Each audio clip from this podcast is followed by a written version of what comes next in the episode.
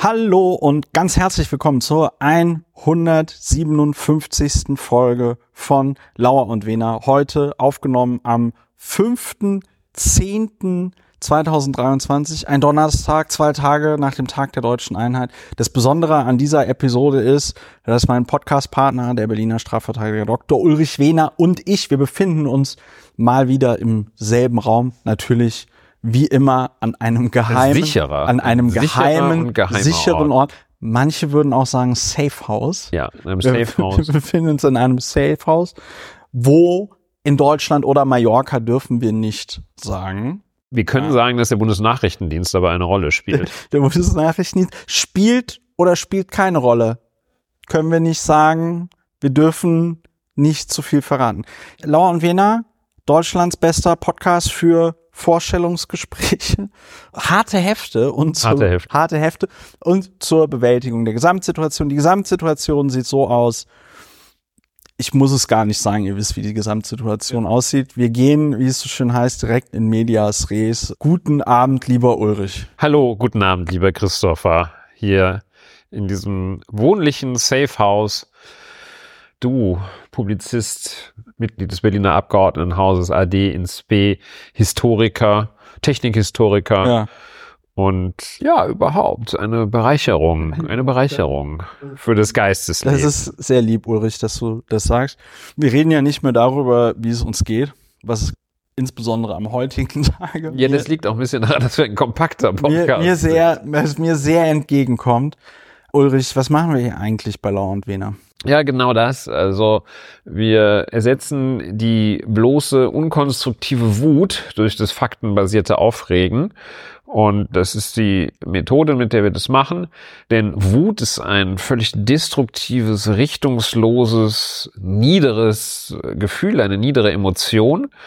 Wenn einen die Dinge aufzuregen beginnen, dann muss man sie sich anschauen, die Fakten heraussezieren und dann kann man sich darüber aufregen. Das ist das faktenbasierte Aufregen, reguliert den Emotionshaushalt und ist ein dauerhafter Schutz gegen falsche Wahlentscheidungen und falsche politische Präferenzen. Und manchmal, Ja. Ach so, das muss ich sagen. Manchmal bewerten sich die Dinge, über die wir reden, hier auch von selbst. Da müssen wir nur die Fakten nennen und dann muss man sich gar nicht mehr darüber aufregen. Es bewertet sich von selbst. Heute haben wir wieder so einen Fall in diesem Podcast. Wenn wir dort die Fakten aufzählen, beziehungsweise das, was bisher bekannt ist, denkt man sich so, na nu, na na. Was ist denn da passiert? Eine beliebte Kategorie in diesem Podcast ist ja, worüber wir nicht reden. Das ist ja heutzutage im Grunde genommen bei dieser Reizüberflutung durch das Internet, durch soziale Medien, durch Nachrichtenbombardement eine Kardinaltugend, das strategische Schweigen, also eben genau über nicht jeden Scheiß zu reden.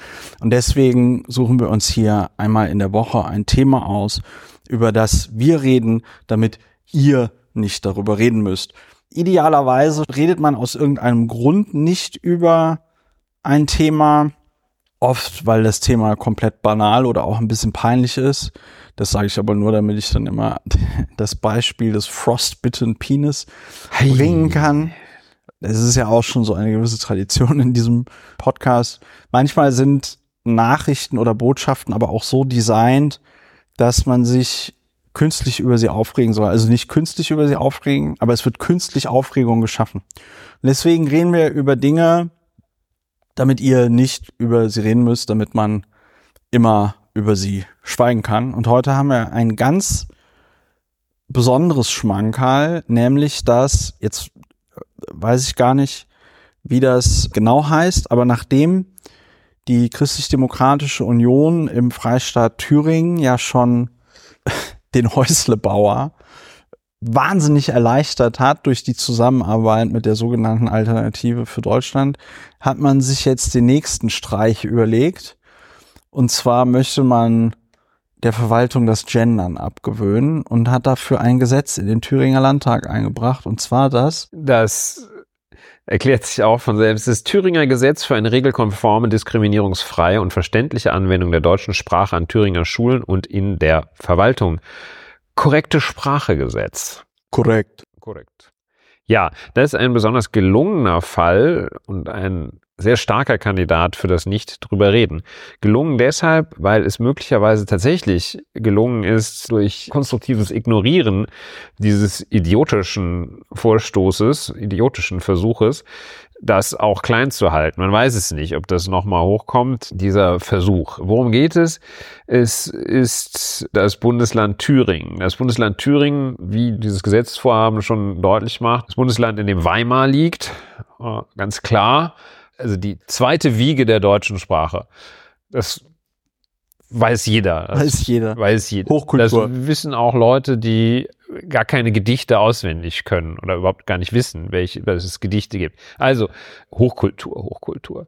Und in diesem Bundesland ist ja einiges anders und da ist diese sogenannte Alternative für Deutschland auf Ebene des Landes noch wichtiger als andernorts und wird da noch stärker beachtet. Und da gibt es die CDU, die mit der sogenannten Brandmauer sich von der sogenannten Alternative für Deutschland abgrenzen möchte. Das wird immer schwieriger da in Thüringen und jedenfalls hat diese CDU jetzt die Idee gehabt, dieses sogenannte korrekte Sprachegesetz dort im thüringischen Landtag einzubringen. Das nachdem schon dieser Superstunt mit der Herabsetzung der Grunderwerbssteuer ja. gelaufen ist, Gesetz eingebracht, von der AfD absegnen lassen, und doof gucken und sich wundern danach. Dieser Gesetzentwurf ist eine fantastische Diagnose unserer Zeit. Die Verwendung von Gendersprache verunsichere und überfordere die mm. Menschen. Sie führe zu kulturellen Konflikten, weil sie das tradierte binäre Geschlechtersystem von Männern und Frauen in Frage stelle. Die Partei, die als erstes schreit, wenn jemand mal überlegt, man könnte ein bisschen weniger Schweinefleisch aus Industrieproduktion essen. Also die Partei, die dann andere, die sich mal vernünftige Gedanken machen, als Verbotspartei bezeichnen, möchte jetzt ja. also Sprache verbieten. Äh, verbieten. Also ja. und sagen, was korrekte Sprache ist. Korrekt. Das ist einfach. Erklärt sich von selbst. es erklärt sich von selbst. Das Schöne ist, sie haben diesen Gesetzesvorschlag offenbar über das Parlament eingebracht dann ist es jetzt auch wieder gut. Das Ganze ist so etwas in der Versenkung verschwunden, in der es hoffentlich bleibt, wenn man anständig nicht drüber redet. Oder gut, dann zerlegt sich eben da die CDU langsam aber sicher selber. Diese Höckes und sonst was wird das natürlich freuen. Also ich glaube, wahrscheinlich ist es bei dir nicht ganz anders. Ich glaube ja nicht an diese sogenannte Brandmauer. Nee. Wir haben ja auch gelernt, dass immer, wo Metaphern eine ja. Rolle spielen, da stimmt was nicht. Oder in allermeisten Fällen, da muss man ja, wachsam sein. Niemand hat die Absicht, also eine Brandmauer Beispiel, zu bauen. Ja. So ist das. Also diese Brandmauer, ja, was ist das denn eigentlich? Da wird durch Verwendung von Metaphern werden Inhalte einfach ersetzt beziehungsweise simuliert. Das gleiche ist wie Hausaufgaben machen und das steht wiederum in einer Reihe mit der berühmten, wir müssen eine europäische Lösung finden. Auch gerne in der Kombination, wir müssen unsere Hausaufgaben Hausaufgaben machen, damit wir eine europäische Lösung finden. Genauso solch eine Qualität hat die Brandmauer, die aus irgendwelchen Papiersteinen äh, zusammengesetzt ist. Auch eine schöne, super Metapher, Papiersteine, ja.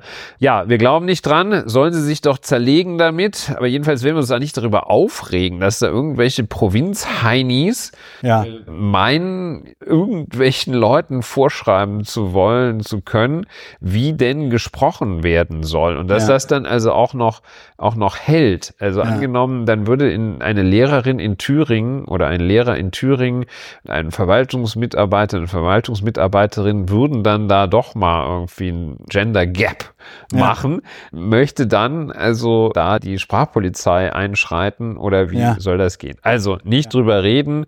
Sittenpolizei. Scharia das einzige, also vor allem auch gesetzlich festzuschreiben, wie gesprochen werden soll, das ist, also das ja, ist können man tatsächlich sogar die Frage stellen, ob das nicht sogar Satire ähm, ist. Erst, ja, nee, aber es die ist haben leider keine. Humor. Die, die erstens haben die keinen Humor, weil keine Ambiguitätstoleranz. Zweitens stelle ich mir gerade tatsächlich die Frage, ob durch so eine Vorschrift nicht auch das Recht auf freie Meinungsäußerung eingeschränkt wird, weil die Begründung ja auch explizit ist, binäres Geschlechter Modell fände ich auf jeden Fall schon mal interessant. Und ja, wie du selber gesagt hast, es läuft total ins Leere. Was sollen die machen? Sollen die, ich meine, überall in Deutschland hast du einen Mangel an Lehrkräften, hast du einen Mangel an vernünftigen Leuten in der Verwaltung. Sollen die jetzt jeden, der da Gender-Sternchen benutzt oder so, abmahnen und dann entlassen oder sowas? Ja, ich meine, die, der, der, also da lachen sich die Leute ja kaputt. Das nimmt ja niemand ernst. Das ist witzigerweise noch zwei Gedanken. Erstens,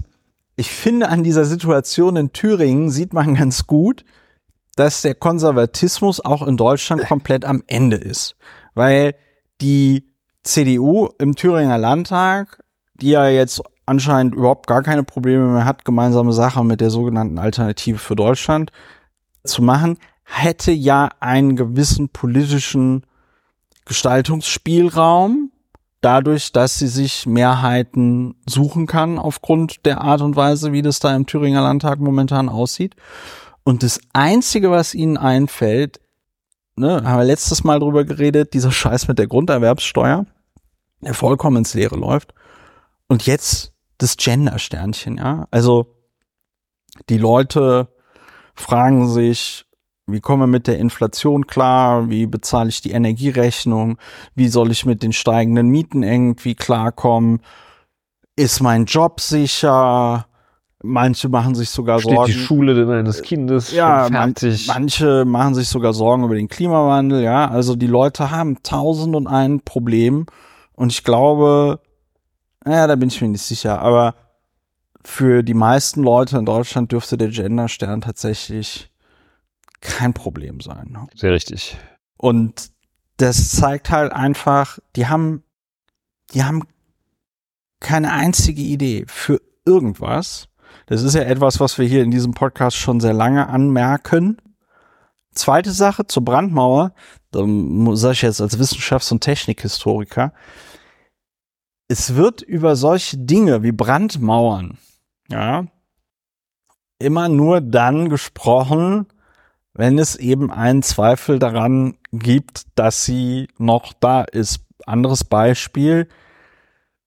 Du kannst in der Wissenschaftsgeschichte kannst du ganz gut tatsächlich im Bereich der Astronomie sehen, zu welchen Zeiten zum Beispiel bei den Jesuiten viel darüber diskutiert wurde, über das, ob das jetzt das heliozentrische Weltbild ist, also das mit der Sonne im Mittelpunkt des Sonnensystems oder das geozentrische Weltbild. Und woran konnte man das sehen? Dadurch, dass dann irgend so ein Jesuitenchef immer mal wieder so eine Erinnerung rausgeschickt hat, über welche Themen darf man reden und über welche Themen darf man nicht reden, ja.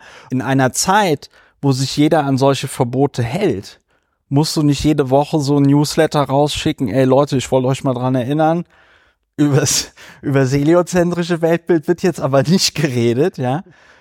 Das musst du nur machen. Das gibt's nämlich nicht. Das gibt's nämlich nicht so. Und das musst du nur machen, wenn du von deinen Leuten, die da die Kloster oder die Schulen da leiten, wenn du von denen ständig hörst, ey du, äh, die reden hier die ganze Zeit über das heliozentrische Weltbild, was soll man denn da jetzt machen? So, will sagen, in den 80er Jahren oder so musstest du nicht über eine Brandmauer zwischen CDU und NPD reden, weil es keine Zusammenarbeit zwischen der CDU und NPD gab. Da wird es wahrscheinlich auch Leute in der CDU gegeben haben, die die Positionen der NPD gar nicht so verkehrt fanden, aber das war jetzt nicht mehrheitsfähig, obwohl die CDU natürlich immer stramm rechts war. Will aber damit sagen, dass die ganze Zeit über die Brandmauer diskutiert wird und geredet wird und die CDU alle zwei Wochen sagen muss, dass die Brandmauer ja steht und man keine Absicht hat, mit der AfD zusammenzuarbeiten, ist ein sehr gutes Ja. Indiz dafür, dass sie nicht mehr da Ja, ist. sehr schön. Das leitet nahtlosest zu äh, dem ergänzenden Gedanken über, dass es auch aus der Kunst der Strafverteidigung bekannt ist, dieses Phänomen, dass, also wenn jemand zu früh sagt, ich war es nicht, oder ich habe überhaupt nichts gemacht, oder ich hatte gar nicht vor, irgendwas zu machen, wenn man das zu früh sagt, oder ungestützt, also ohne dass wirklich jemand sagt, äh, dass da vielleicht eine Gefahr besteht. Ich war gestern nicht am Tatort, äh, an dem Ort, den Sie meinen.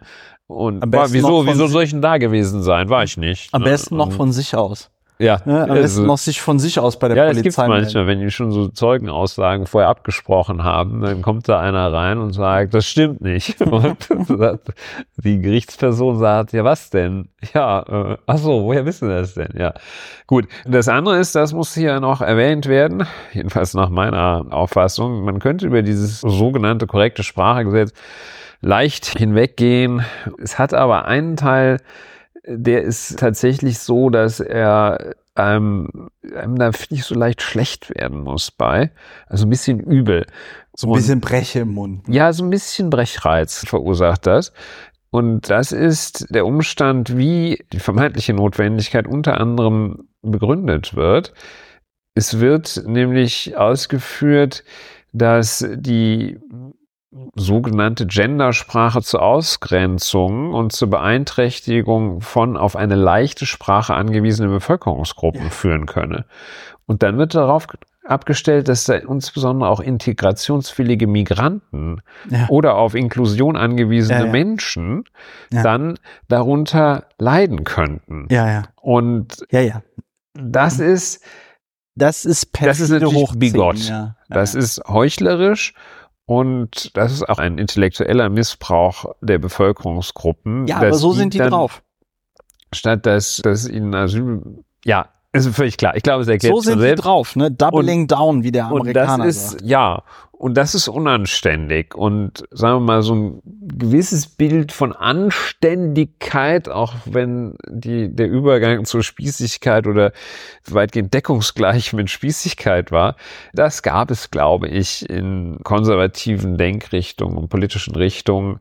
Da war man dann halt konsequent dafür, dass hier keine Ausländer reinkommen und hat sich auch nicht dahingestellt und gesagt, wir müssen den Ausländern ja irgendwie äh, bei der Sprache behilflich sein. Ja. Nein, da sagt man, wollen wir hier nicht, passt nicht zu uns, zu dunkel, Ja. zu falsche Sprache, schächten uns zu viel Schafe, wollen wir nicht. Ja. Und dann wird da auch nichts anderes drauf gestützt. Und das ist einfach perfide. So, reden wir nicht weiter drüber. Ja. Eklig, bisschen eklig. Ja, wie gesagt, du hast es ja schön nochmal rausgearbeitet, dass es halt auch total wie Gott ist und da gebe ich dir recht, dass dann gerade CDU, aber auch die AfD dann da einen Antrag haben, wo sie dann irgendwie von, ja, also man muss es, unsere Hörer sind ja, unsere HörerInnen sind ja zum Glück so intelligent, dass man ihnen das jetzt nicht nochmal erklären muss. Nein. Kommen wir zu einem anderen sehr beliebten Teil dieses Podcastes. Ich weise kurz darauf hin, man kann ihn unterstützen. Alle Informationen dazu findet ihr auf plus.lauerundwener.de. Ihr seid alle herzlich dazu eingeladen, einen Dauerauftrag auf das dort angegebene Konto einzurichten. Ich würde mich sehr darüber freuen. Und bei allen Leuten, die das schon gemacht haben, die da teilweise auch seit der ersten Stunde mit dabei sind, möchte ich mich an dieser Stelle nochmal ganz, ganz herzlich bedanken. Ich möchte mich auch nochmal ganz herzlich bedanken bei den Leuten, die beim Kontowechsel noch, das fand ich ganz süß, haben einige dann per Mail geschrieben, noch einen Inflationsausgleich hinzugefügt haben und den Betrag, den sie zahlen, monatlich erhöht haben. Vielen lieben Dank dafür. Kommen wir zu einem anderen, ja, ob das Thema schön ist, das muss jeder für sich Welches schön gemeint ist. Ob es schön gemacht. Muss jeder für sich selber irgendwie beurteilen. Es begab sich zu der Zeit,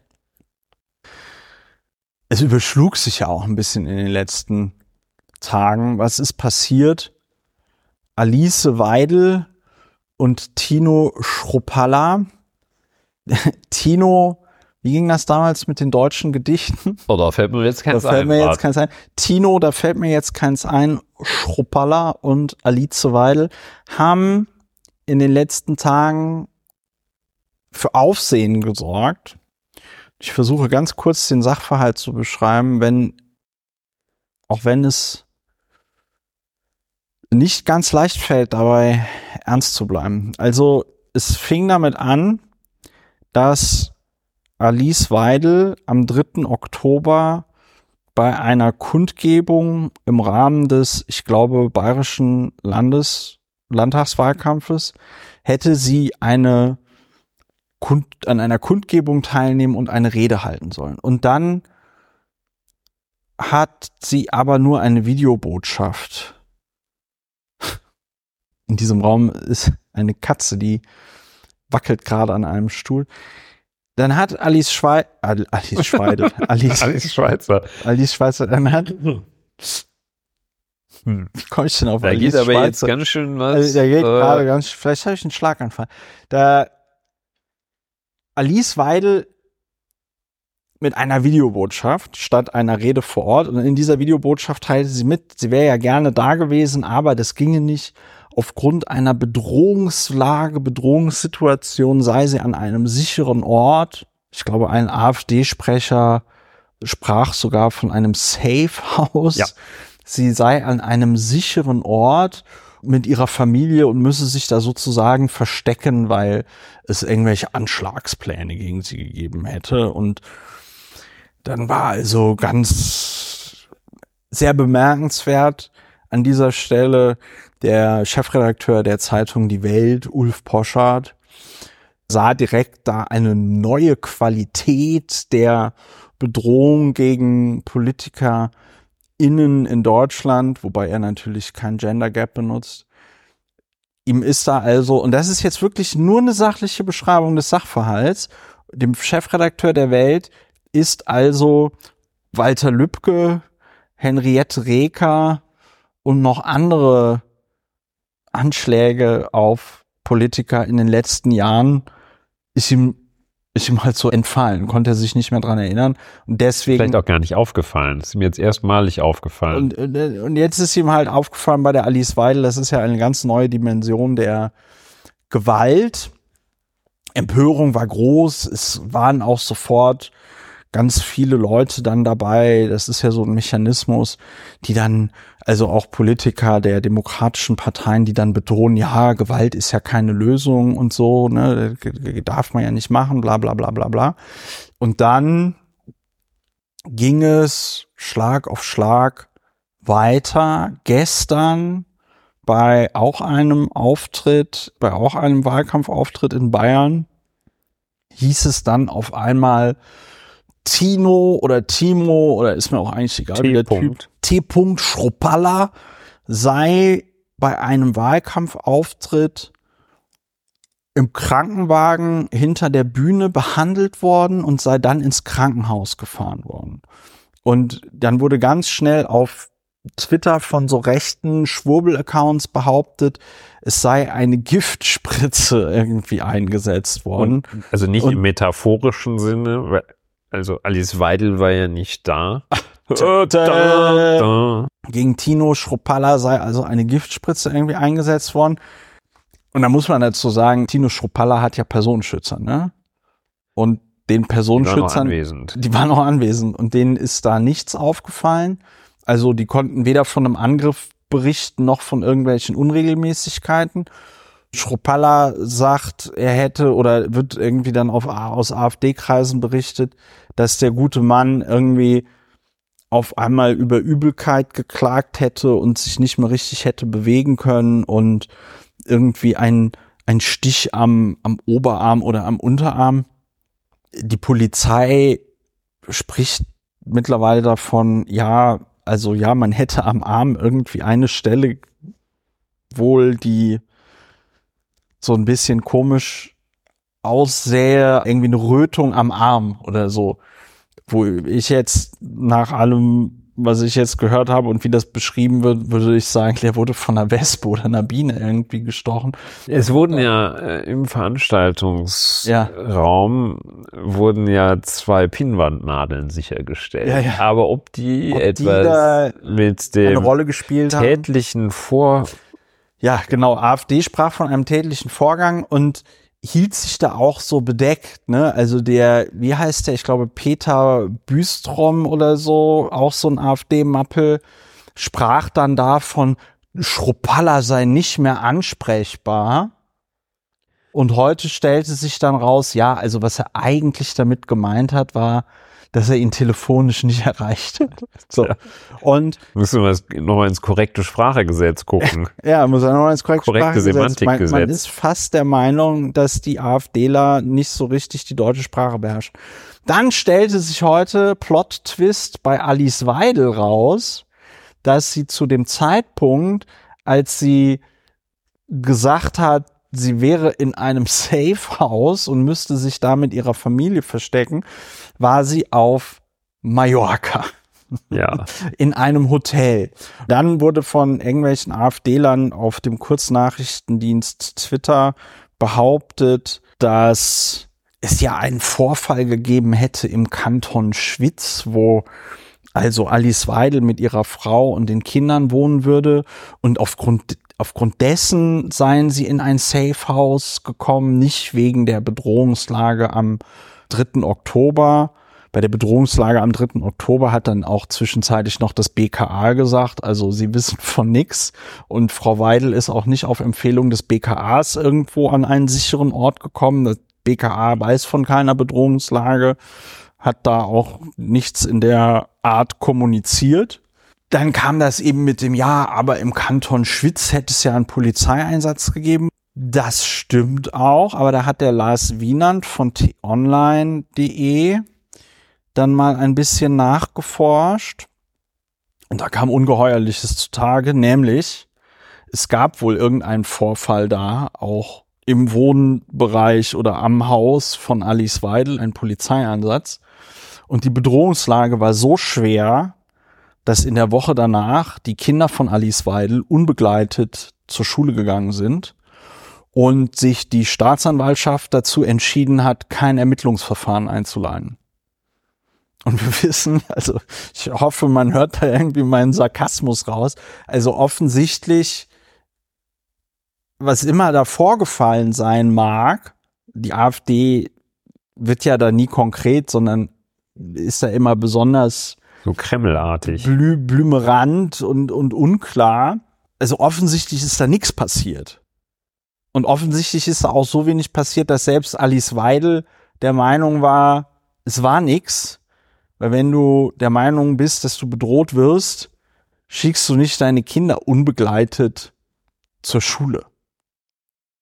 Es sei denn, es kann natürlich sein, dass Alice Weidel ihre Kinder nicht mag. Ne? Das ist natürlich eine Möglichkeit. So eine Methode, ja. Dann könnte also, man das verstehen. Schöne Idee, ja. Also es ist so, äh, fern davon, Alice Weidel in Schutz nehmen zu wollen, äh, scheint also diese Shitshow wohl auch ganz besonders von anderem Personal dieser Partei angerührt worden zu sein, die da so rumgeraunt haben. Also es ist jetzt nicht ganz klar, dass Alice Weidel ja gut, das so. Aber Entschuldigung, Alice Weidel hat ja auch. Nein, nein, das ich will es nur der der Vollständigkeit ja. halber sagen. Also ist ja auch nicht unbedingt besser. Aber das ist ja genau die Taktik. Ja, ich bin doch gerade ja, Mr. Okay, President. Sorry. Ja, I'm ich reg mich gerade auf, ja, sorry. Äh, ist ja auch völlig egal, wer das angerührt hat. Nur das ist so diese, gleichzeitig ist es Masche aber auch irgendwo fehlende Professionalität und natürlich auch Volksverdummung. Das sind bei Alice Weidel mit Safe House und an einem sicheren Ort. Ja, habe ich doch, Mallorca ist doch ein sicherer Ort. Kann ich mir genau vorstellen, wie dann da diese äh, Klugscheißer Rabulistik betreiben. So auch bei, bei Tino Schruppalla, wo dann also korrekte Sprache überhaupt keine Rolle mehr spielt. Da werden dann auch die Kategorien sehr schön durcheinander gebracht. Ja. Er befindet sich im Krankenhaus und dann gibt es nämlich, also er wird intensiv medizinisch überwacht und behandelt, hatte die AfD gesagt. Ja. Und das ist in Wirklichkeit falsch. ist der intensiv medizinisch überwacht worden, um bei so einer völlig ungeklärten Situation, wenn jemand so einen Quatsch erzählt, ja. wenn du ins Krankenhaus gehst und seit mich hat jemand mit einer Spritze gestochen und seitdem wird mir schwarz vor Augen, dann wirst du halt intensiv medizinisch überwacht, weil für den Fall, dass da was dran ist, man sofort handeln kann. Aber der Eindruck, der natürlich bewusst erzeugt worden ist, dass der Timo da an irgendwelchen Schläuchen hängt, ja. äh, weil er von Linksextremen mit einer äh, durch mit der alten Selfie-Methode, weil das ist das Einzige, was festgestellt werden kann, dass im zeitlichen Zusammenhang, so die Pressemitteilung der Staatsanwaltschaft, im zeitlichen Zusammenhang hätten Leute Selfie-Aufnahmen angefertigt, bei denen es zu körperlichem Kontakt gekommen sei. Aber nichts, was in irgendeiner Weise auf einen Angriff hindeutet. Inzwischen hat Tino CH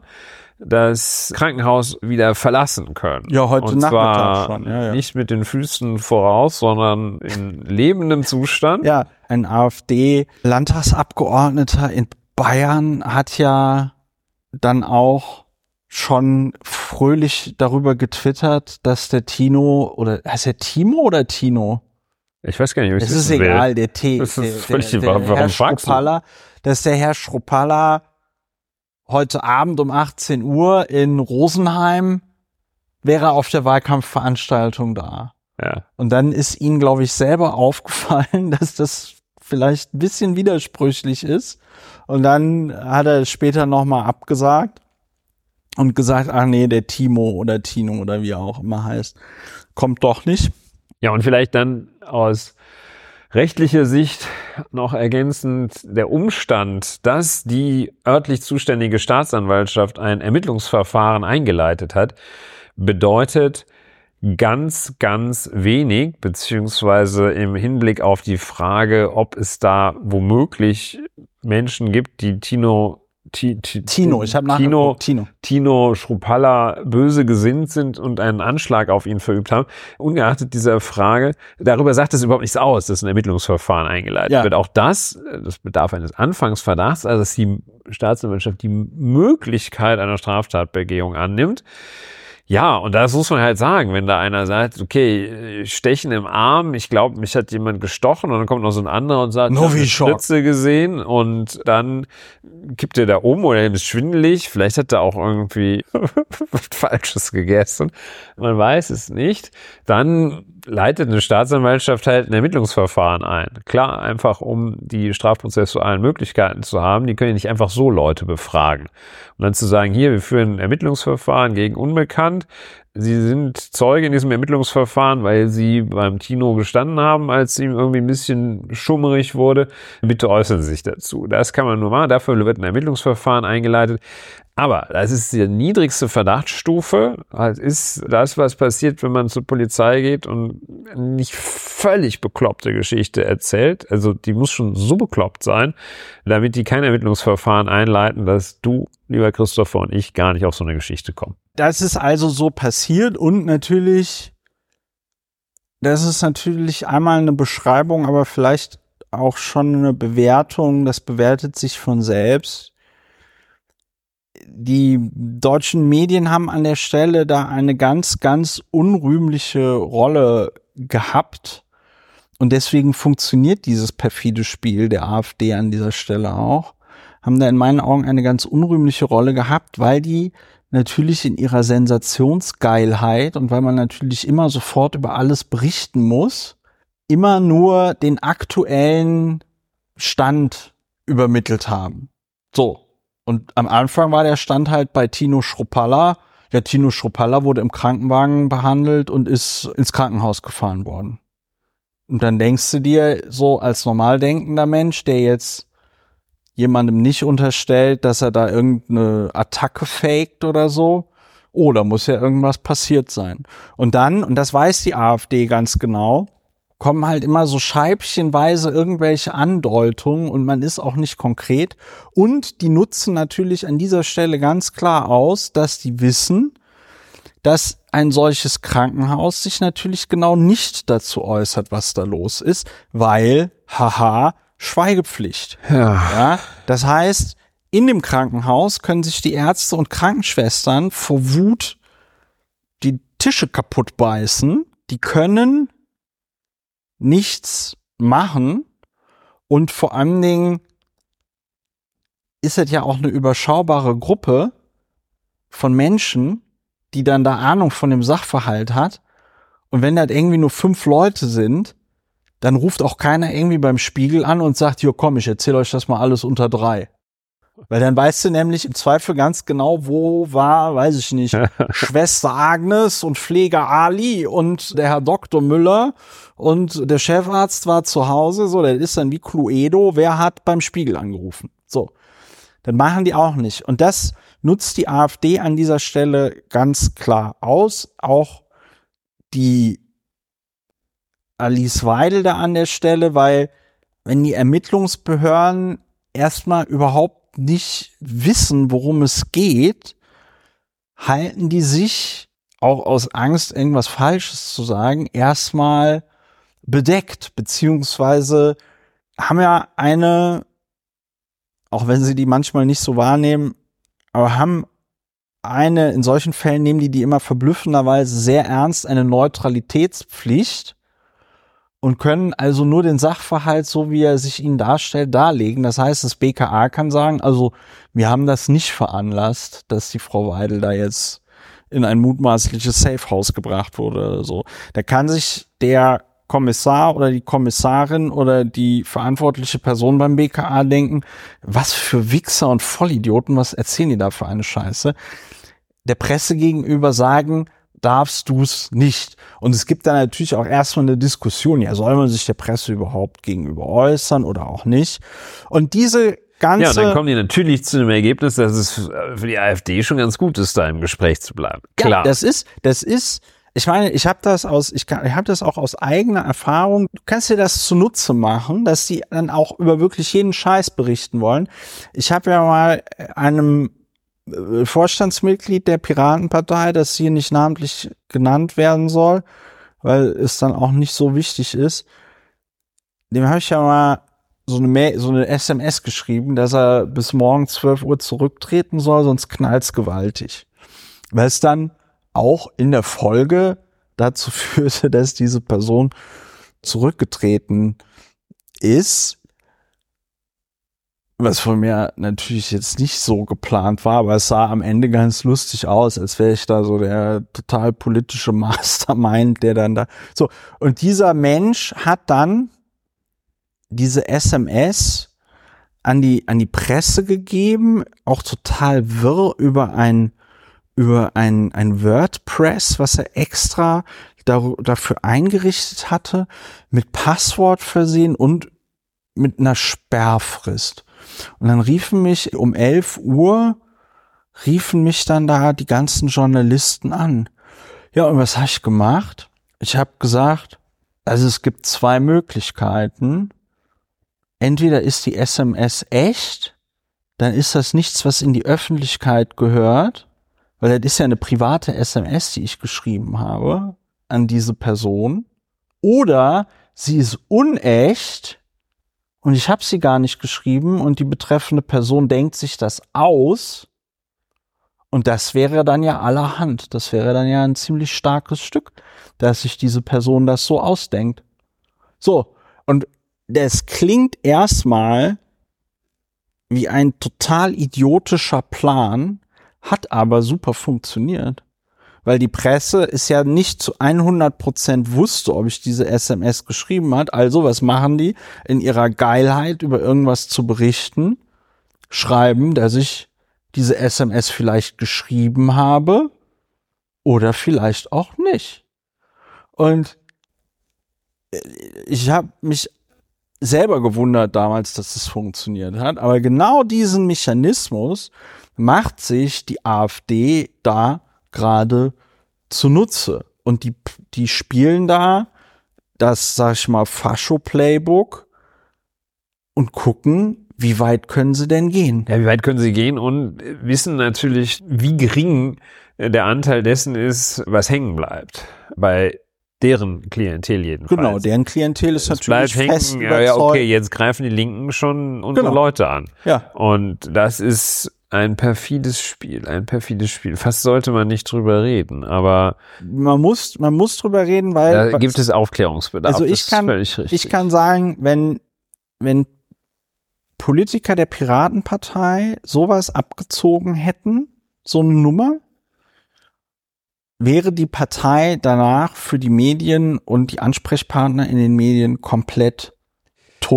Ja, das ist auch in der Tat ein So. Punkt hier, denn der Umgang mit diesen beiden Nummern und inzwischen kann man wohl auch bei Herrn Schruppalla, Schruppalla sagen, dass es eine Nummer war.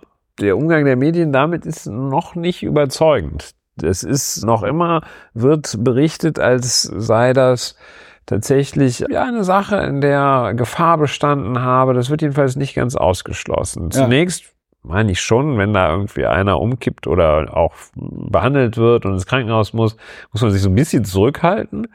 Aber ich meine, mehr und mehr kommt ans Licht, dass der irgendwie eine falsche Soße am Fisch hatte oder sowas. Und Du, der kann auch einfach irgendwie auf Insektenstiche allergisch sein. Ja, whatever. dann, hat, dann hatte der dann eine allergische Reaktion auf irgendeinen Insektenstich. jetzt ist dann eben Ja. der Moment, wo es aufzudecken ist, Ja. wie damit umgegangen worden ist. Und ich Ja. fürchte, das wird nicht geschehen, es müsste aber geschehen. ja, Und da muss man auch Frau Weidel einfach stellen und ihre Mitarbeiter stellen, die da, obwohl sie es ohne weiteres gekonnt hätten, Ja. einem Eindruck nicht entgegentreten und ihn sogar noch fördern, Ja. der ihnen förderlich ist, den sie für günstig halten, eine Windrichtung, die sie für günstig halten. Das geht so nicht. Und da, wie du auch richtig sagst, also wenn, wenn, ja, früher, es klingt so ein bisschen nostalgisch und rückwärtsgewandt, aber das sind Sachen, die darf man einfach auch heute nicht durchgehen lassen. ja. Das geht nicht. Nee, Wir also- weisen darauf hin Wir weisen darauf hin. und bitten unsere Hörerinnen und Hörer, die für überregionale Medien tätig sind, das bitte sehr, sehr deutlich zu machen. Und es ist natürlich tatsächlich auch ein, ein Testballon. Die wollen einfach sehen,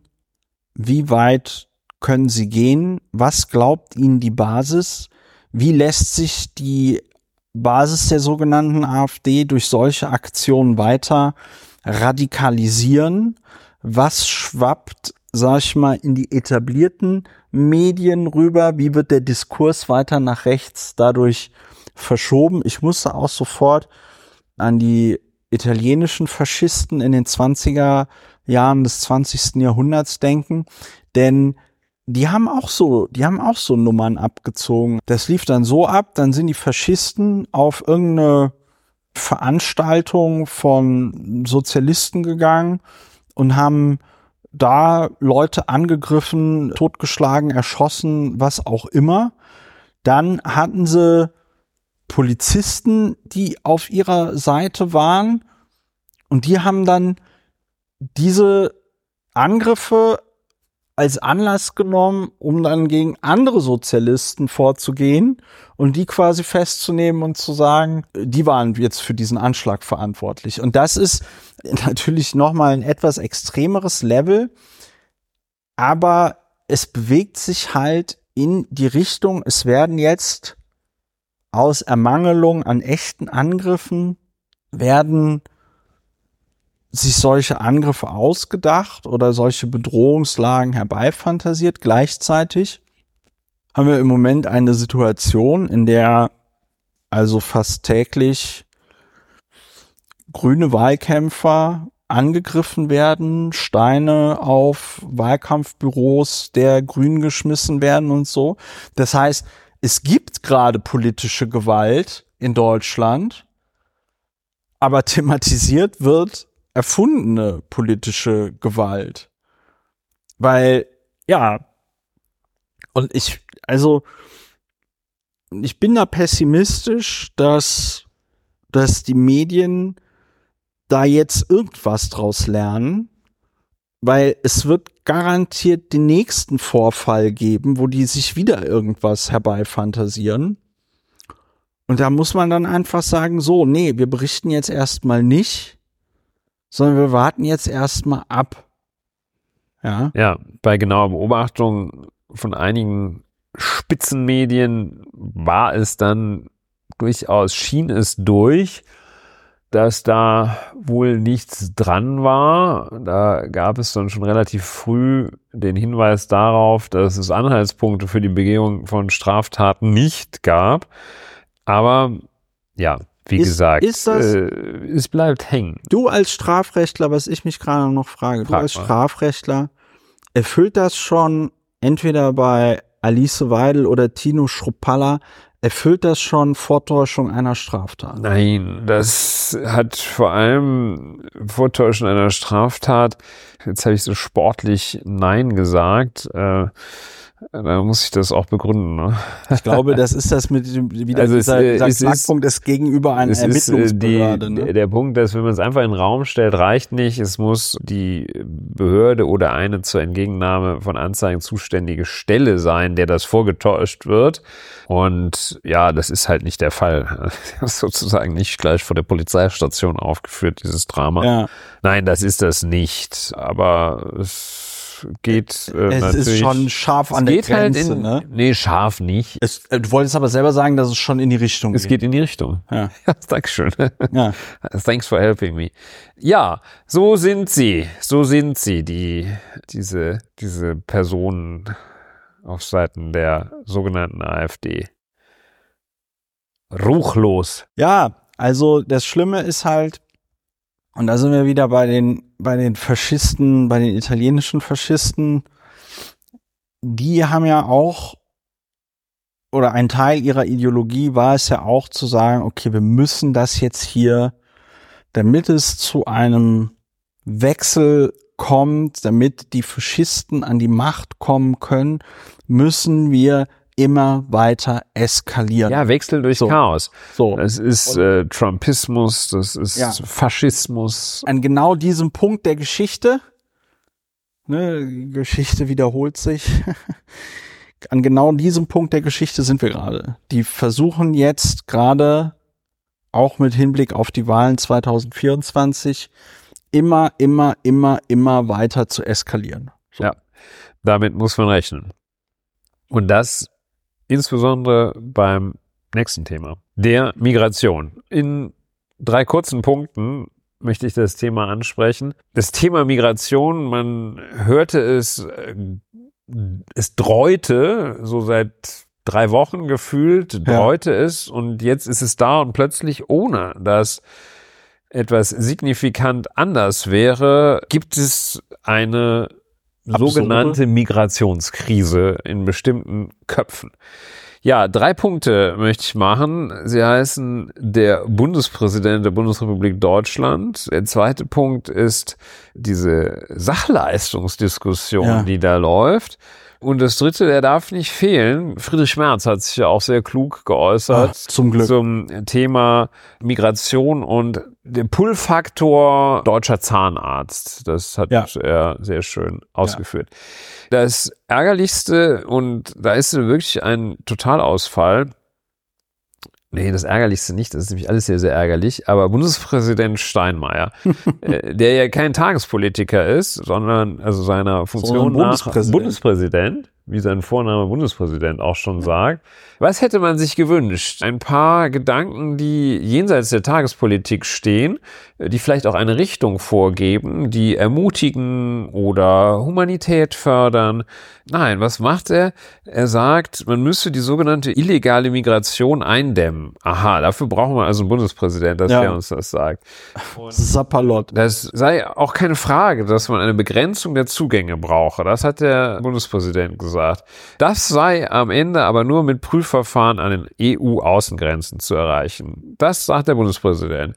Menschen, die keine oder kaum eine Chance auf Asyl hätten, sollten dann auch von dort aus, nämlich von den Außengrenzen, abgeschoben. Das sagt der Bundespräsident.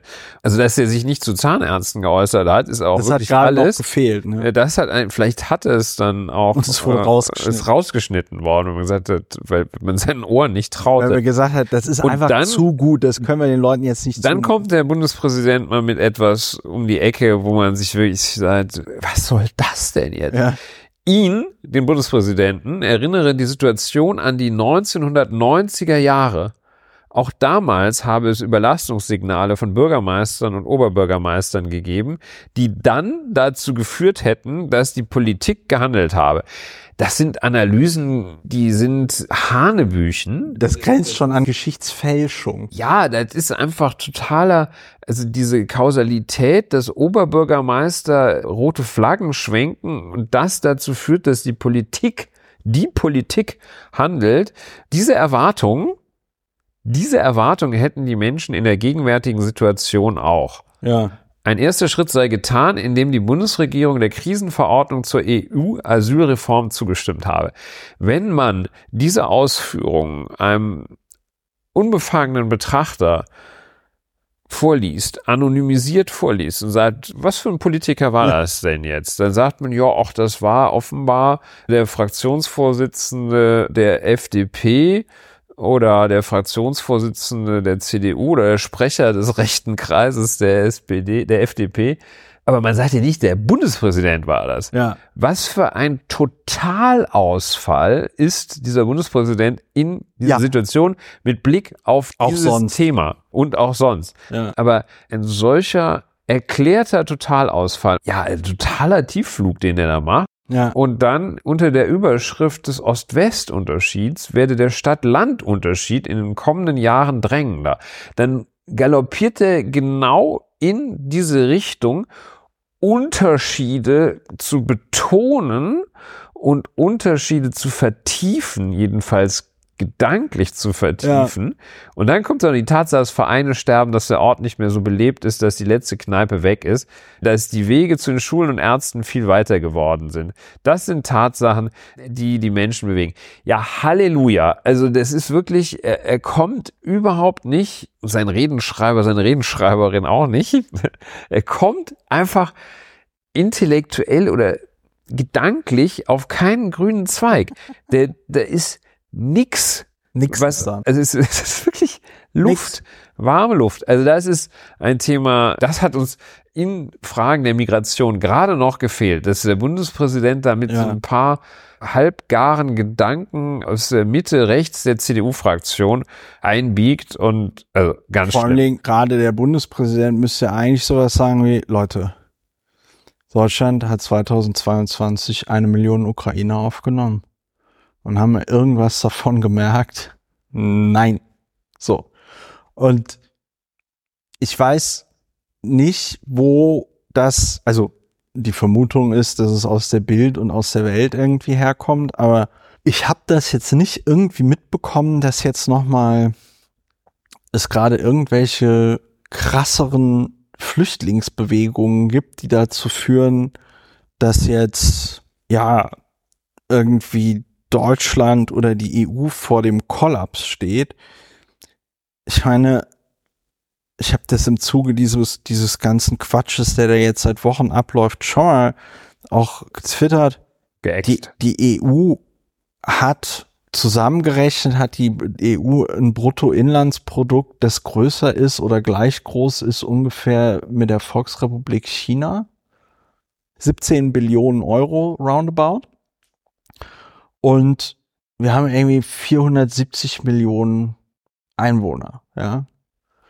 Und lass es eine Million Menschen sein, die da irgendwie jedes Jahr in die EU wollen das, das kann mir halt keiner erzählen, dass, dass, dass die EU nicht in der Lage sein soll, irgendwie eine Million Menschen gleichmäßig über die 26 Mitgliedstaaten zu verteilen. Und das ist einfach ärgerlich. Wie oft wurde gesagt, 2015 darf sich nicht wiederholen. Und statt dass mal irgendein Journalist irgendein Politiker, der in den letzten acht Jahren politische Verantwortung getragen hat, irgendeiner dieser Menschen mal fragt, hör mal, du hast immer gesagt, 2015 darf sich nicht wiederholen. Was hast du denn die letzten acht Jahre eigentlich gemacht, damit sich 2015 nicht mehr wiederholt, was Ja. immer das heißt? Wir haben ja Und was ist passiert? Nichts. genau. Nichts ist passiert ist jetzt- letzten acht Jahre. Das manifestiert sich ja in dem, in dem weiteren Punkt. Diese äh, völlige Rat- und Ideenlosigkeit beim Umgang mit dem Thema Migration könnte man also eigentlich gar nicht besser darstellen, könnte man nicht besser inszenieren als in der aktuellen Diskussion um Sachleistungen statt Geldleistungen, die Leistung nach dem Asylbewerberleistungsgesetz im niedrigen dreistelligen Bereich monatlich liegen die. Die sollen dann so der Vorschlag, insbesondere aus der so unglaublich klugen FDP und dem Präsidenten des Deutschen Landkreistages, die wollen den verstärkten Einsatz von Sach anstelle von Geldleistungen durchsetzen und die Attraktivität der hiesigen Sozialleistungen im Vergleich zu anderen EU-Staaten müsse man herabsetzen. Und dann kommt der FDP-Fraktionsvorsitzende Dürr Oh äh, und sagt, das soll man die Bundesländer machen.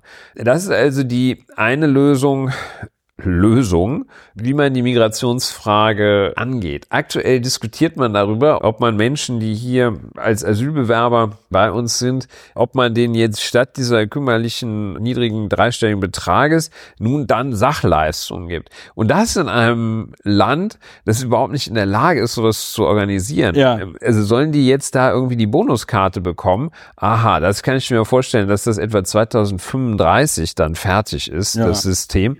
Kurz nach dem Deutschlandtakt. So ist es, nach dem Deutschlandtakt. Und zur Wiedereröffnung des Pergamon-Museums wird das. 2037, by the way.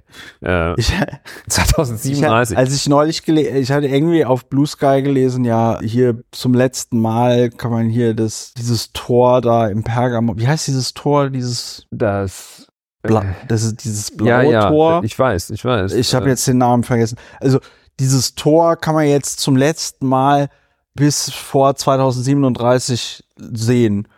Und mein erster spontaner Gedanke war, ach, gehen wir das zurück? Ja, das ist ja eine Aber totale, ist es- ist es- äh, von ist es Millet gar ist nicht. das. Ist es gar nicht. Das Tor von Millet. Ich glaube, Pythagoras war auch aus Millet, oder? Kann gut sein.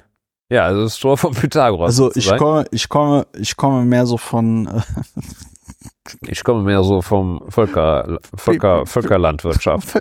Und ja, ich auch. ja, also ja, die Idee, bis die Idee, dass das mit 2037 ist Sachleistung- Pergamon-Museum und so ein Sachleistungssystem, voll digitalisiertes Sachleistungssystem.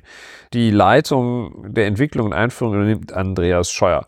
ja, Ja, und dann heute, fast as we speak, meldet sich in der sogenannten Migrationsdebatte auch Christian Lindner Ja. will Geldüberweisung Ja. durch Geflüchtete in Herkunftsländer blockieren. Daran ist ja nun wirklich alles falsch. Äh, Ja. Von der Intention bis zum Weg ist nun wirklich alles falsch. Das, Vor also, allen Dingen, das ist der Typ, der dann an anderer Stelle sagt, Fluchtursachen bekämpfen. Was machen denn die Leute, wenn sie das Geld nicht kriegen?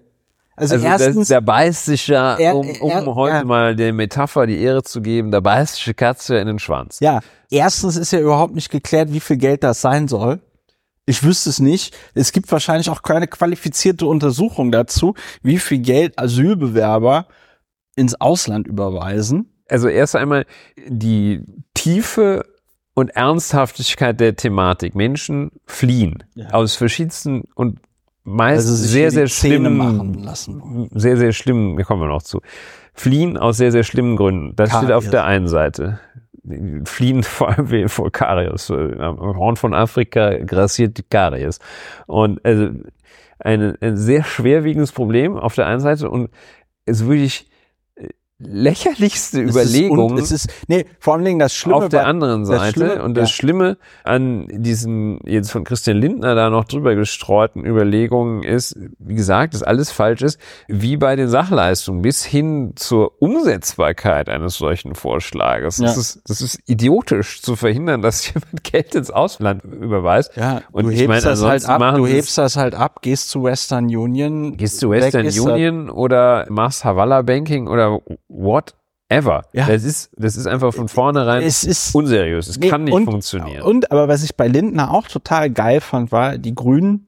Ich sag mal so ein ganz großes, ein ganz großes Problem bei diesen Leuten, die sich hier in Deutschland um Asyl bewerben, weil die Asylverfahren alle sich über Monate hinziehen, weil man in den letzten, auch in den letzten acht Jahren, man die Verwaltung nicht in einer Form ertüchtigt hat, dass sie in der Lage wäre, so ein Asylverfahren mit Widerspruch in zwei Monaten abzufrühstücken, sondern dass sich das über teilweise Jahre hinzieht. Die Leute dürfen in dieser Zeit in Deutschland nicht arbeiten und beziehen dann halt Unterstützungsgelder.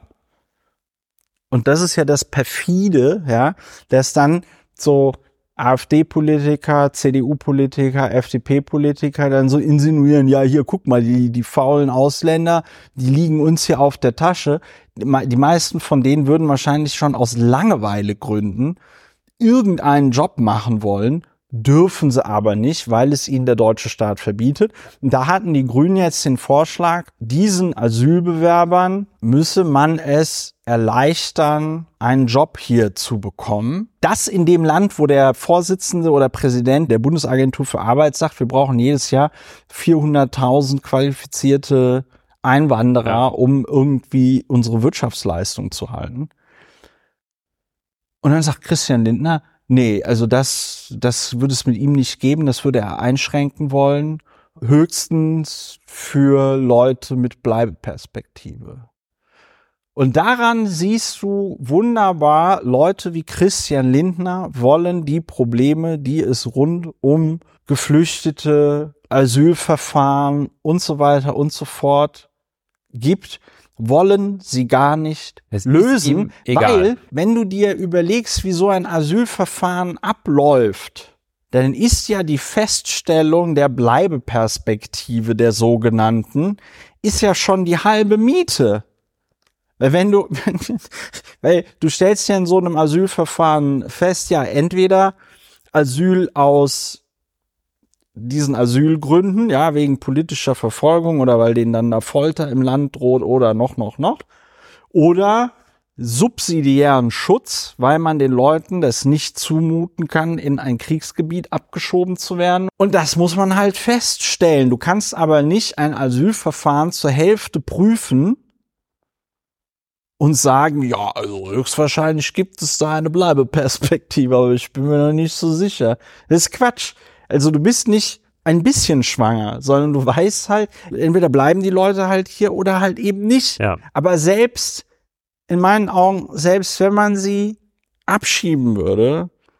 Was ja häufig gar nicht geht. Was häufig gar nicht geht, wäre es besser, ihnen zu sagen, okay, ihr dürft in Deutschland arbeiten, bis ihr abgeschoben seid. Ja, ja und Aber, da kommt wieder dieses so, ja. dumme, nicht Fakten, nicht evidenzbasierte Geschwafel von den Pull-Faktoren, wo eben jemand meint, das sei ein Pull-Faktor, wenn man hier 150 Euro auf die Hand bekommt. Es sei aber kein Pull-Faktor, wenn man pro Monat eine Jeans und einen Pullover geschenkt bekommt.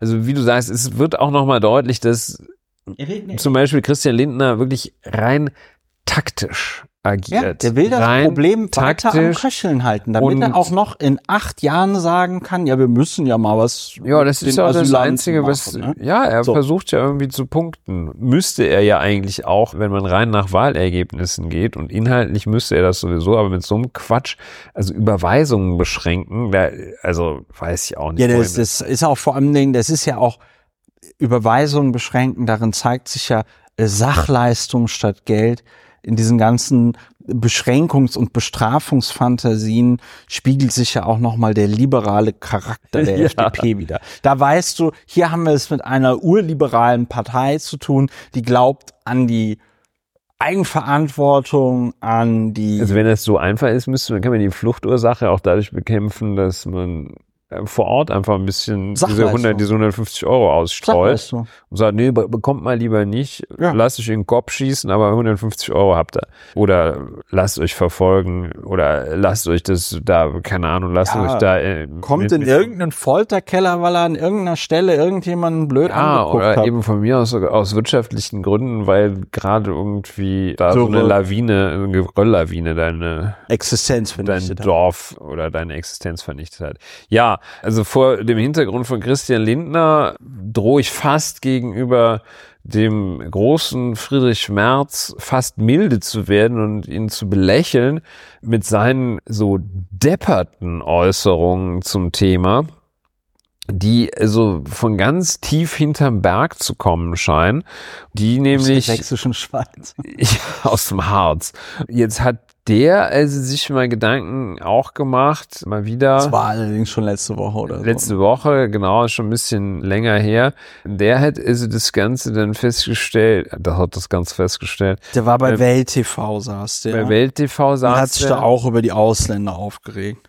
So ist das. Und hat also tatsächlich weniger rein taktisch BWLer-mäßig als Christian Lindner auf dem Niveau des Bundespräsidenten, aber mit so einem super kleinbürgerlichen Kolorit äh, Ja. und Anstrich hat er also gesagt, ja, beim Abgelehnten Asylbewerber. die abgelehnten Asylbewerber, die sitzen alle beim Zahnarzt, lassen, Und lassen sich da, hier die Zähne machen. lassen sich hier die Zähne machen und, und, die Deutschen kriegen keine Termine. und die Deutschen kriegen keine Termine. Ja, das hätte er gesagt, um, um Stimmung zu machen wahrscheinlich, ne?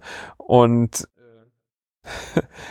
um mal ein bisschen, Ja. bisschen Leben in die Bude zu in die bringen. politische Debatte in Deutschland zu bringen. Und man muss, man muss dazu Und ich meine, fair- der stand bei, Ja. der saß bei Welt und nicht irgendwie im Gillermoos oder der, so. man muss, man muss, wo zur, er sich ja auch ganz gut man muss zur hat. Verteidigung Friedrich Merz an dieser Stelle sagen, alles, was er gesagt hat, war falsch.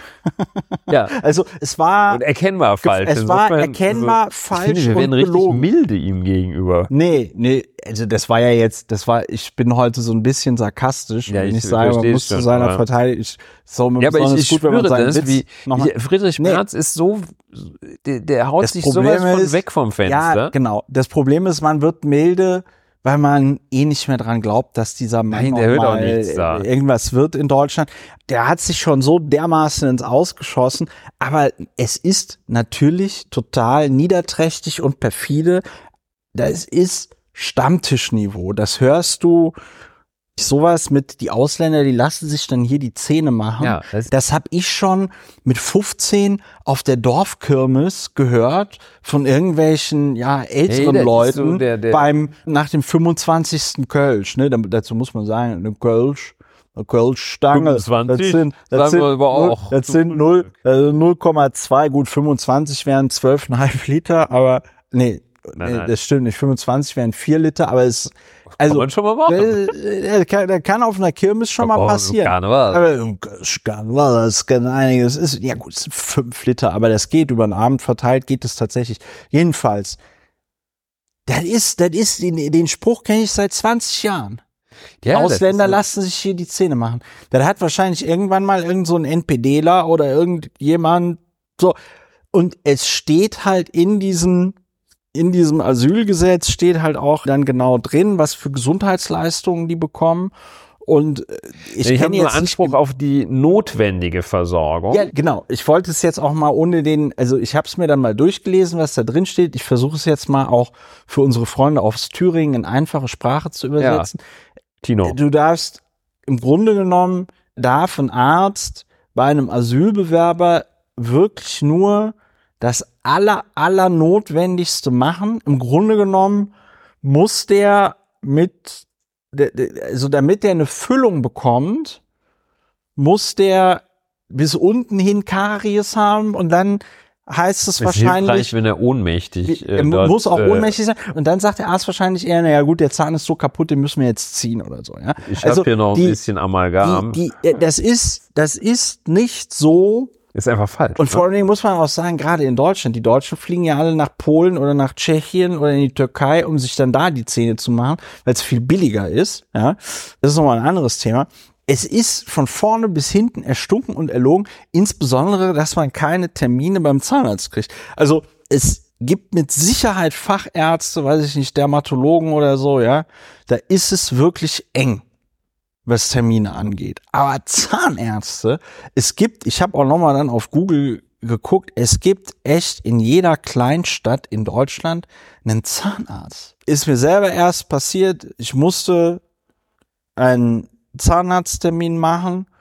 Ich habe gestern einen Zahnarzttermin für heute gemacht, weil es ein Notfall war. Und das ist natürlich auch ohne Probleme möglich. Und in dem ganzen Zusammenhang hat, haben auch natürlich Leute, die dann in der Flüchtlingshilfe arbeiten und so, sich auf Twitter und Blue Sky zu dem Thema nochmal geäußert und haben halt gesagt, die wenigsten Ärzte machen das überhaupt noch, Asylbewerber behandeln, weil das dann auch wieder über so ein komisches Erstattungssystem läuft und dann es ein unfassbarer bürokratischer Aufwand für den Arzt ist oder die Ärztin, diese Kohle nochmal wieder zu bekommen, ja, weil du dann nicht, du machst das nicht über die Krankenkasse, sondern musst du wieder eine andere Stelle irgendwie anschreiben, du musst dann die ganzen Kackformulare ausfüllen und irgendwie so. Und das ist nachher mehr Arbeit, als du dann da Geld zurückbekommst. Also dieses ganze Geschwafle über Pull-Faktoren, also jetzt der letzte Pull-Faktor ist eben Zahnersatz. Ja. es ist erschrickt jetzt nochmal nachträglich, weil also alle Möglichkeiten, die es gibt, sind wirklich sehr unschön. Also entweder es ist einfach perfide Taktiererei, Christian Lindner, wahrscheinlich auch Friedrich Merz, oder die meinen das ernst. Ja, die sind so blöd. Und da weiß man gar nicht, wovor man sich mehr es ist beides. soll. Und Es ist- wahrscheinlich ist es beides. Es ist beides. Die sind einerseits, einerseits, und blöd. einerseits macht es Friedrich Merz aus Bosheit und Taktiererei. Gleichzeitig ist er so wenig im Thema, dass der das glaubt. Und dann kommt in der Persönlichkeit des Friedrich Merz angelegt dieser Punkt, dass er einfach überhaupt keine Vorstellungskraft hat, dass es irgendwo auf der Welt nennenswert anders als in Brilon aussehen könnte. Das kann er sich nicht vorstellen. Deshalb ist wahrscheinlich in der Welt des Friedrich Merz und seiner Familie ist diese Vorstellung wahrscheinlich als Wahrheit angenommen, dass Menschen den Luxus haben, ihre Fluchtentscheidung und das Zielland davon abhängig zu machen, wie die Versorgung mit Zahnersatz ist, dass er sich das wirklich vorstellt. Ja, der denkt sich das so. Und dass er sich das denkt. Und das ist natürlich eine sehr, sehr schwere Verkennung der Welt, wenn man da in Somalia auf seinem vertrockneten Acker sitzt. Äh, der kann sich, und natürlich geht man nach Deutschland und nicht, nicht, nicht da nach, ja, möchte ich jetzt gar kein Land nennen, aber nicht in ein Land, wo die einem an der Grenze schon ein Bein stellen, wenn man mit seinem Sohn auf dem Arm da entlang läuft. der Witz ist ja, Friedrich Merz kann sich auch nicht vorstellen, weil er wahrscheinlich noch immer ein Weltbild hat, wie die Welt in den, in den 60er Jahren irgendwie aussah, so mit dritte Welt und irgendwie sowas. Friedrich Merz kann sich wahrscheinlich auch beim besten Willen nicht vorstellen, dass die medizinische Versorgung mittlerweile in den meisten Ländern der Welt ziemlich gut ist. Also zumindest was so Standardsachen angeht, ja. Also du wirst jetzt vielleicht auf den Philippinen nicht so gute Krebstherapie bekommen, wie jetzt vielleicht Jedenfalls in, im Standard, weil in, auf der Welt kriegst du Deutschland. ja überall. Aber den Standard kriegst du und du wirst wahrscheinlich auch ohne Probleme da zum Zahnarzt gehen können, ja, weil das überall dasselbe ist. Mir wurde 2020 eine Wurzelbehandlung, äh, wurde mir von einem Arzt gemacht, der kam, also ich habe jetzt nicht gefragt, wo er genau herkam, aber aufgrund des Namens habe ich vermutet, dass er dann da irgendwo aus Syrien kommt, weil alles andere hat überhaupt keinen keinen Sinn gemacht. Der war dann auch später bei der Praxis weg und da sagten dann die Zahnarzthelferin, ja, der hat im Moment irgendwie Probleme mit der Arbeitserlaubnis und irgendwie der Ausländerbehörde und sonst irgendwas.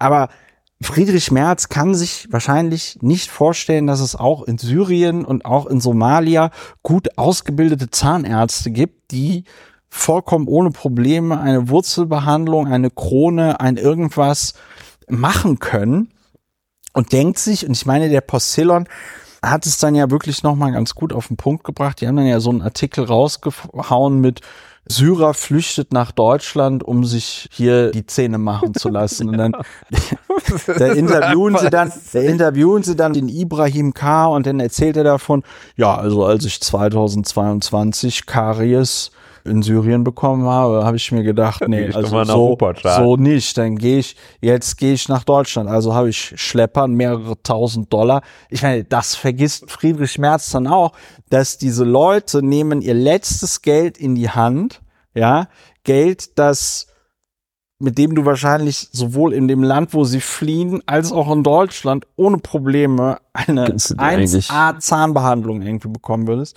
Man darf eigentlich schon nicht dieses Thema auf der Sachebene angehen, weil dann spielst du das Spiel dieser Demagogen mit. Du musst eigentlich, musst du das abwürgen und sagen, es ist totaler Quatsch. Es ist wirklich- Merz, du hast keine Ahnung, Hals, Maul, sei still, Ja, wenn der Kuchen spricht, haben die Krümel Pause. Du hast von Tuten und Blasen keine Ahnung. Sprich über Wirtschaft. Ach nee, Sprich nee, über- sprich über sprich- Sport. genau. Ach nee, sprich, Sprich äh, darüber, wie du sprich über Humor. 5000 Euro am Tag für den nicht erfolgten Verkauf der West-LB in, in Rechnung gestellt hast. Oder erzähl uns vom einen Mal, als du vom Bundesverfassungsgericht hast, Ja, warst das war schön, und da, du dich, wo du so erfolgreich und, und dich warst. mündlich derart eingelassen hast, dass das Bundesverfassungsgericht deine mündliche Einlassung dazu benutzt hat, um zu, um zu erklären, warum das, wogegen du klagst, genau kommen muss. Ja? Also Oder erzähl uns über die Mittelschicht. es ist, ist echt so der überbewertetste Politiker der letzten zehn Jahre. Also was der, wie, wie, wie der von auch der konservativen Presse irgendwie herbeigesehen wurde, die haben den aber auch nur hochgeschrieben, weil sie wussten wahrscheinlich, dass der eine totale Null ist. Dass der eine total, Macht einfach dass mehr der, Spaß Dass der ein totaler Luftikus ist, dass der nix kann. Und die wussten, wenn wir den schön hochschreiben, dann macht das viel. Dann haben wir erstmal für die nächsten Jahre haben wir dann Popcorn. Ja, alles schön gesagt. Wahrscheinlich sollte man sich mal, bevor man sich mit sogenannten vermeintlichen Pull-Faktoren befasst, Ja. sich doch eher mit den Push-Faktoren vor Ort befassen.